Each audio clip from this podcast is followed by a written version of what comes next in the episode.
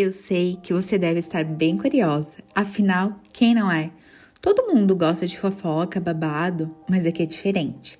Só vou te contar porque quero que você possa imaginar com mais aptidão, sabe? Isso deixa a história mais real, não é mesmo? Para mim, essa é uma história sagrada de uma fã que se apaixonou perdidamente por seu ídolo.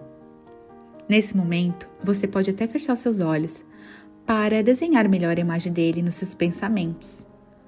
Sabe, os cabelos dele são médio, com leves manchas desbotadas pelo sol. Os olhos amendoados e brilhantes, como a primeira estrela aparecer nas noites mais escuras.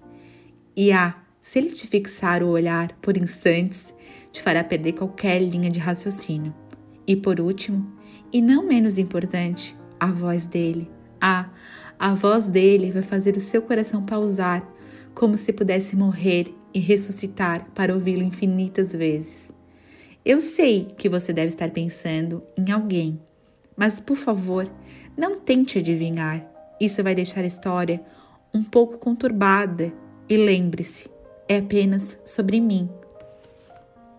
Nunca fui a mais bonita da minha sala muito longe disso.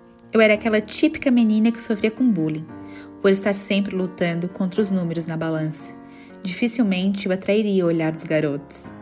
E aqui você pode encontrar algo semelhante nessa história, como nos filmes, onde a menininha feia da escola atrai o olhar do garoto mais popular.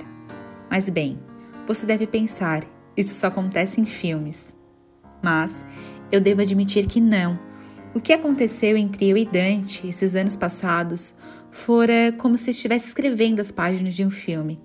Mais que ficção, não tinha nada, foram reais. A minha história é real.